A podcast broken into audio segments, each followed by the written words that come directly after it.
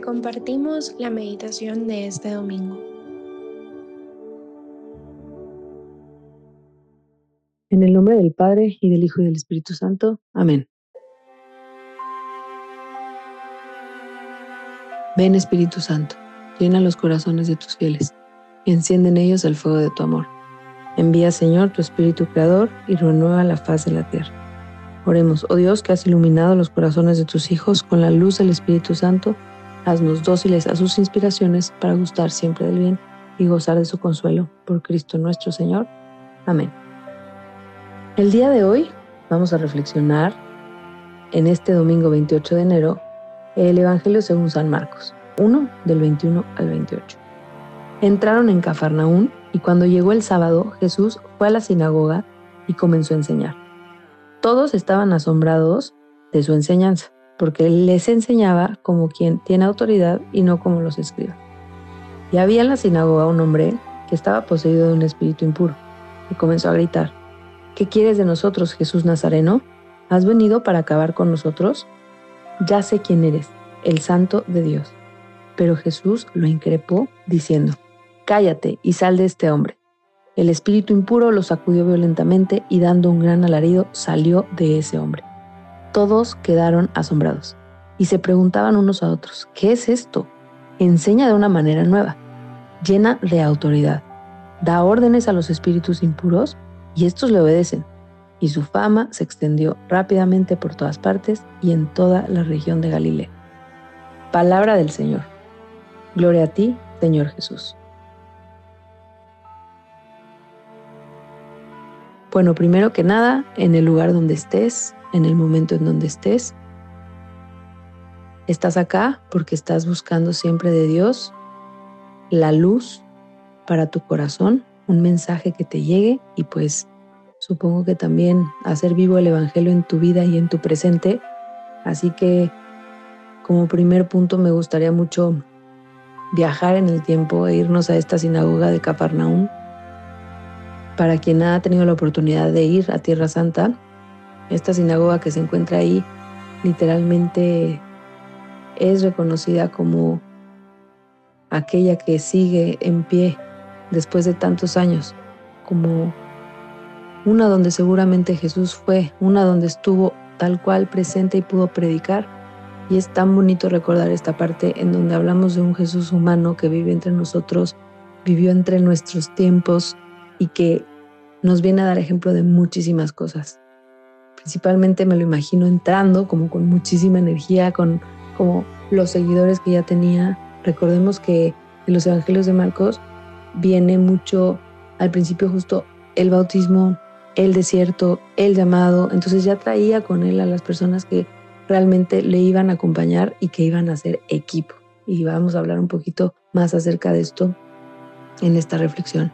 Pero entonces me imagino entrando a esta sinagoga, me imagino queriendo dar, ¿no? Como con ese fuego de saber, ok, esto fui llamado, esta es mi misión y aquí les voy, vengo a enseñar, ¿no? O sea, qué fuerte, porque tal cual él se tuvo que ir haciendo camino, él tuvo que ir abriendo, él, él tuvo que ir tal vez no demostrando quién era, porque era bien bonito que se reconocía quién era.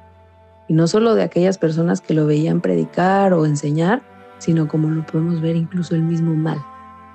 Y pues aquí una primera reflexión muy profunda es, qué increíble que a donde vayamos podamos vencer todo mal con el bien que podamos dar o con el bien que pueda salir de nosotros, brotar de nosotros, de nuestras palabras, de nuestras acciones, de una sonrisa, de un buen consejo, de no criticar, de no juzgar. Justo no solo es de la acción, sino de, de la de lo que te retractas de hacer, ¿no? de la omisión de cosas que también eh, evitan hacer el mal. Pero volviendo a esto de cómo llega a enseñar, vamos a traducirlo en cómo nos muestra de no perder el tiempo, reconocer el don, ponerlo al servicio de los demás e ir al punto de la misión que Dios nos ha mandado a hacer, ¿no? Entonces, eh, para mí es muy bonito hacer una reflexión en qué dones crees que tienes tú que tienes y si realmente los estás usando y poniendo pues al servicio de los demás. También viene mucho esta parte en donde no sé, como cuando alguien ve tanto bien, este mal se agita, ¿no? Este espíritu eh, maligno que estaba ahí, como que reconoce esa voz de algo bueno, reconoce que ahí está pasando algo y tal cual como dice, con alaridos, con gritos y todo. Pero Jesús, cállate y sal de este hombre. Tanto Jesús reconoce el mal que existe y que hay, evidente ahí, como el mismo mal le dice, tú eres el santo de Dios. Y eso es una como frase muy fuerte, es un llamado para que también se reconozca que dentro de nosotros vive Jesús, vive Dios, que estamos llenos de esa luz que Él nos dio, que tenemos la alegría de ser católicos, de que estamos llamados a la trascendencia, a la plenitud, ¿no? A esta felicidad que va más allá de hoy estoy feliz, hoy me siento triste. No, a ver, una felicidad plena, que tal vez vemos que nos pueden faltar muchísimas cosas, pero cuando tienes a Dios tienes la fortaleza y somos equipo. Por eso yo les dije que íbamos a tocar mucho, mucho, mucho esta frase de ser equipo con Él y de que en nombre de Dios también podemos quitar el mal de nuestra vida, ¿no? Eh, no vas a llegar con una amiga, un amigo de cállate y sale ahí, no pero dentro de lo que tú puedes hacer es cómo llegar a enfrentar el mal de forma tajante, cómo hacer para que no se dialogue con la tentación. Es decir, llega un pensamiento, por ejemplo, llega un pensamiento impuro, llega un momento en donde tú quieres pecar, llega un momento en donde te quieres pasar, llega un momento en donde sabes que estás cometiendo algo en contra de alguien, eh, perdiste el control, quieres gritar, te estás enojando. O sea, cuando llega ese momento, el autoconocimiento, tanto humano como espiritual, te deben hacer llegar a decir no. Autocontrol, un paso para atrás, no dialogar con el enemigo y enérgicamente y sin jugar con esta tentación, ser tajante y cortarla. Es increíble porque eso también se puede hacer un hábito. Incluso como, ay, me quedo otro ratito acostado, mejor me levanto, o sea, es rápido. Para no estar jugando, cuando tú dialogas con algo, se llega a una conversación más profunda. Y hazte ese ejercicio. No le des pie abrir la puerta a dialogar o jugar con la tentación. Y ahí viene el punto que va de la mano con este, en el hecho de reconocer el mal en las cosas que pues uno va viviendo y decir, esto que me está pasando, digo, no está tan normal, pero no será una tentación. O sea, no es el diablo que se quiere meter en mi vida, no es el diablo que está generando estas peleas, familiares, estas conversaciones que no me están generando nada, este mal, como mal eh, trato que se está dando, no sé, en la oficina o entre mis amigas o la crítica. O sea, realmente pregúntate, porque lo que quiere destruir el enemigo es la fortaleza de la unión de personas que se aman genuinamente, ¿no?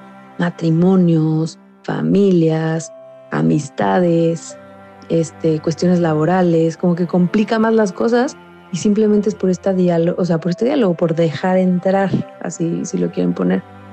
Entonces, creo que una de las cosas que me mueve acá es, ok, cómo yo de forma tajante, ya, tajante, perdón, ya lo mencioné anteriormente, el no dialogar, el ser enérgico, pero ¿cómo saco lo malo, no? ¿Qué tengo que sanar? ¿Cómo saco lo malo? Confesándome. ¿Cómo saco lo malo? No enfrentándome o poniéndome yo en situaciones que sé que realmente soy vulnerable o que puedo caer en ese mal en general. Me gusta mucho pensar que el demonio reconoce la presencia del Señor y que el demonio reconoce cuando Dios está dentro de cada uno, porque de verdad ahí te tienes que dar cuenta que puede ser muy astuto y tocar partes en donde crees que, que algo está pasando, pero en realidad es Él que te quiere atacar. Y pues no estamos solos. Cierro nuevamente con que somos equipo. Si hay un momento en donde tú crees que vas a entrar a tu sinagoga, ponle un nombre a lo que tú quieras, que te vas a enfrentar con un mal pues realmente algo que puedes hacer es decir, es que no estoy solo, estoy actuando en nombre de Dios, vengo en nombre de Dios. Créete que eres instrumento en este mundo en donde hay tanto mal, en donde hay tantas cosas pasando alrededor que parecen normales, en donde cada vez hay menos eh, personas hablando de Dios, pero también defendiendo su fe, etcétera, pide sabiduría, pide fortaleza, pide el don de la palabra, pide ser prudente, pide amar. Y yo creo que en eso es con lo que vamos a cerrar. Pide amar y cumplir en tu vida, pues el dar los dones al servicio de los demás que Dios te dio para cumplir tu misión y ser plenamente feliz.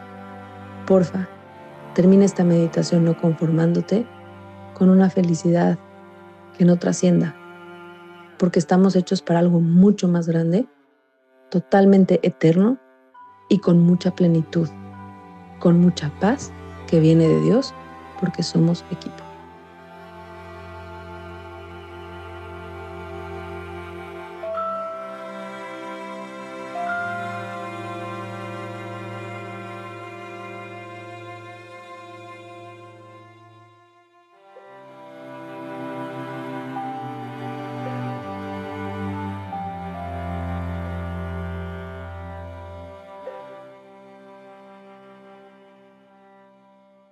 Te damos gracias, Señor, por todos los beneficios recibidos, a ti que vives y reinas por los siglos de los siglos. Amén.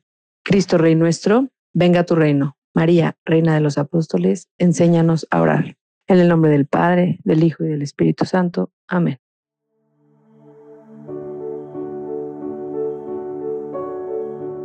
Te invitamos a seguir en oración y dejar que tu alma sonríe en su encuentro con el Señor. Nos escuchamos mañana.